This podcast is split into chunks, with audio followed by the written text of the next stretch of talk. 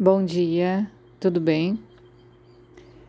Todos temos esses fatores rajásicos, tamásicos e sátficos disponíveis na mente e em tudo, como a gente já falou algumas vezes. A questão agora é identificar e saber como usar. Identificar é um processo total de presença e autoobservação, autoconhecimento. Então, por exemplo, quando está difícil pensar com clareza, quando a gente se sente triste, é a energia tamas que predomina. Quando a gente está agitado, ansioso, perturbado com alguma coisa, é rajas. Se perceber o que está acontecendo na mente. Quando a gente se sente em paz, tranquilo, feliz, isso é uma sensação sátfica. Olha como tem muitos elementos para a gente se observar e para a gente escolher dentre eles como se manifestar. E entendendo quando a gente está de forma tamásica, rajásica ou sátfica, a gente consegue transformar. Se a gente não se percebe, a gente não tem para onde ir.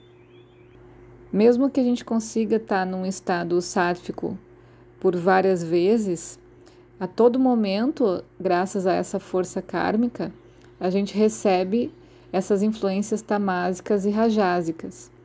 Então, para nós é difícil estar em equilíbrio quando a gente já está em tratamento, já está buscando esse amadurecimento.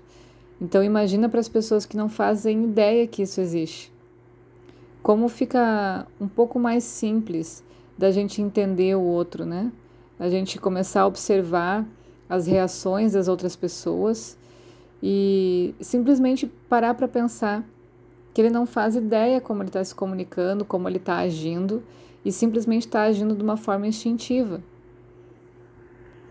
Aí entra a nossa oportunidade de agir de uma forma gentil, de uma forma nobre e realmente colocar o nosso ser à disposição de um bem maior. Só no fato de a gente emanar energias uh, ecologicamente limpas, já vai fazer muito sentido, já a gente já está ajudando muito nesse processo de evolução. E como acontece esse passo a passo da transformação do tamas para o sátfico? Por exemplo, quando a gente recebe pela primeira vez alguém, a gente vai fazer a anamnese e vai percorrer por etapas da vida dela e dos costumes diários dela para saber que tipo de energia ela está trazendo mais para si. Quando a gente percebe um processo tamásico, a gente entende que muitos fatores, muitos acontecimentos da vida têm um sofrimento, têm um peso, têm uma negação, principalmente no discurso, e dificuldade para mudar. Então, a primeira coisa que a gente faz essa terapia dos pontos marmas para identificar as causas profundas do que mantém ela nesse estado tamásico, que é como que essa força kármica aconteceu nesse corpo, né? Mais ou menos tentar entender a história real, não a fantasia criada pela mente, porque ela está no estado tamásico. E quando a gente vai percorrendo isso, a gente vai trazendo o fogo, que é rajas, para essa conversa. A gente vai apontando como se fossem fotografias de determinados momentos, de acordo com os pontos marmas, e que não me lembro até hoje algum desses, desses momentos que não tenham sido completamente certeiros né, na captação de informação pelos pontos marmas. Então, a pessoa de repente está contando a história dela em determinado momento pela anamnese, e num outro atendimento ela se depara com a sua história verdadeira contada por outra pessoa. Então isso já é um choque, é como se fosse um raio em que a pessoa fica normalmente sem ação, fica sur surpreendida. Então ali a gente começa a introduzir o fogo. E nesse momento de colocar essa posição, de contar essa história uh, particular dela, uh, a gente coloca à disposição a escolha.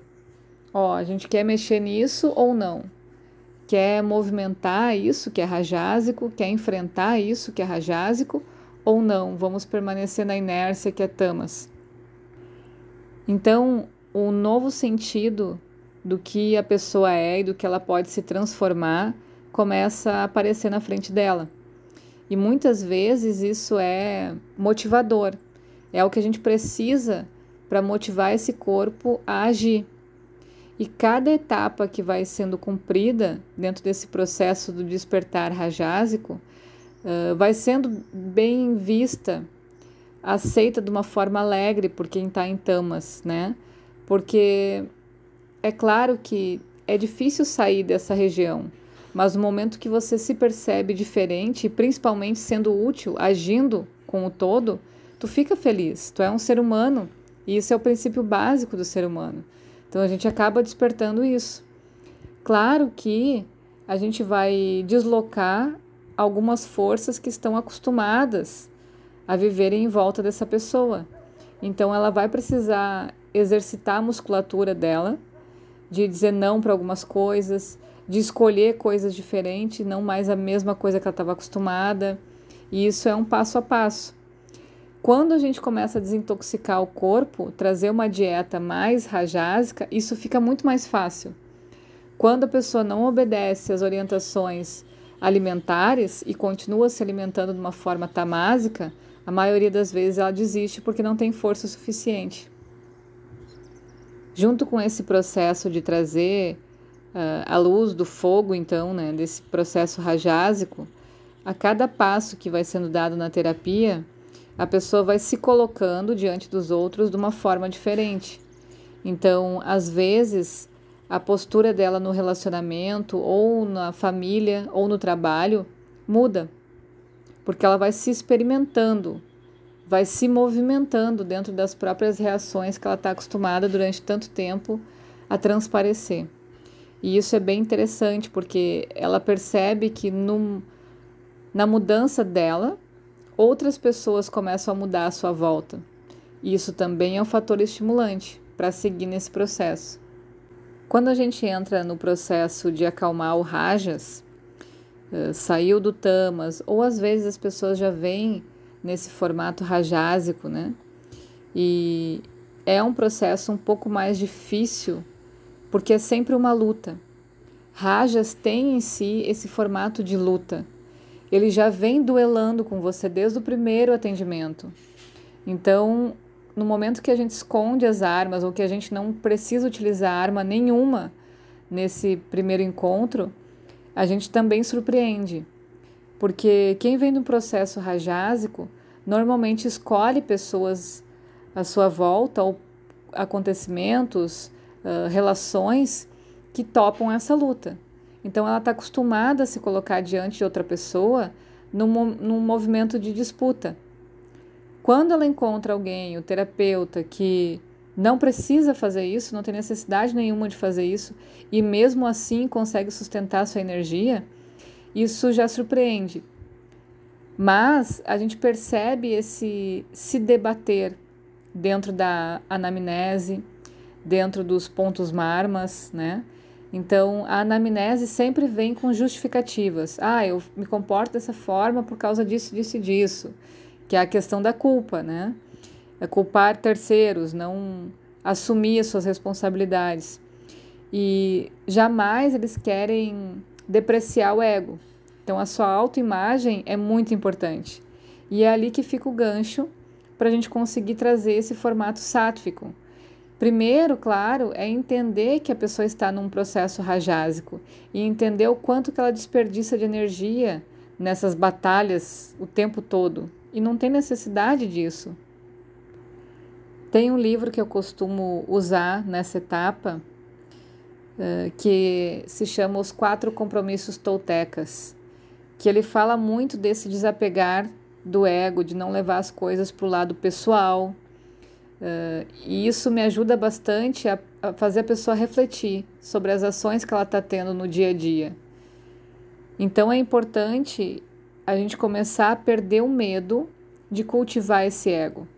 É como se essa, essa nutrição do ego fosse levar oferendas a um Deus que é criado pela cultuado e criado pela própria pessoa.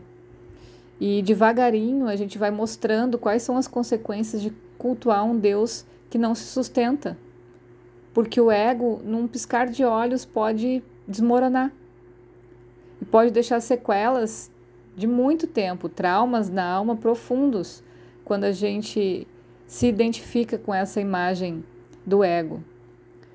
Quando a gente percebe a satisfação de trabalhar de uma forma desprendida do ego, que a nossa imunidade aumenta, que a nossa força vital aumenta sem a gente fazer praticamente nada, antes no formato rajásico teria que gastar muita energia.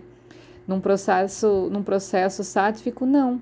Você passa pelos lugares, encontra com as pessoas e toca profundamente as pessoas sem fazer nada. Então, com certeza, é uma economia de energia.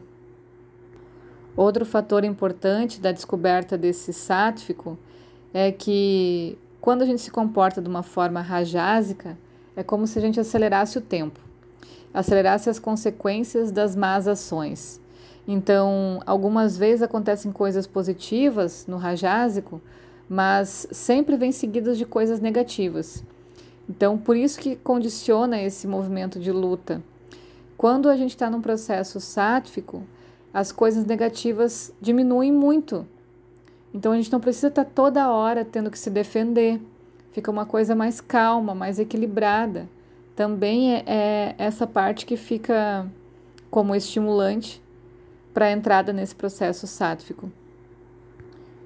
E quando a gente entra nesse processo da espiritualidade, a gente começa primeiro, a ter uma gratidão profunda por esse corpo, por essa mente, pelo espaço onde a gente vive, pela forma como a gente foi criado, pela nossa família, pela nossa, nossa casa. Então a gente vai crescendo e expandindo essa sensação de gratidão e de amor, até que começa a chegar em outras pessoas. E é fácil chegar em pessoas desconhecidas, mas tem uma linha muito mais resistente que é a gente expandir esse amor às pessoas mais próximas e o amor de uma forma genuína, onde a gente permite as pessoas serem como elas são, com seus positivos e negativos, e mesmo assim a gente consegue sentir amor por essas pessoas, gratidão e mandar luz para elas. Por mais que sejam pessoas que tenham feito coisas negativas para a gente, é que o processo sátifico deixa a gente seguro. Sabe que a gente não, não tem nada que possa afetar a gente.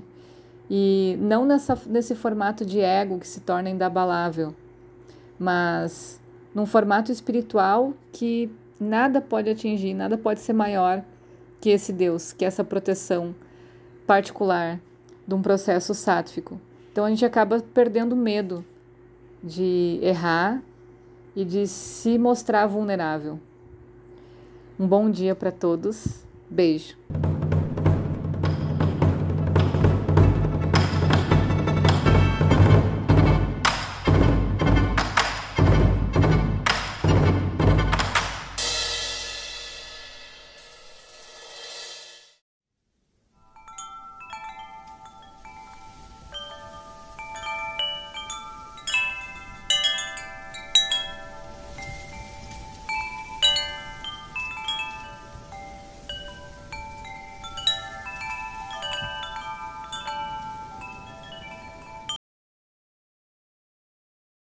Me veio assim, o Pita parece que é uma das pessoas que não tem fé.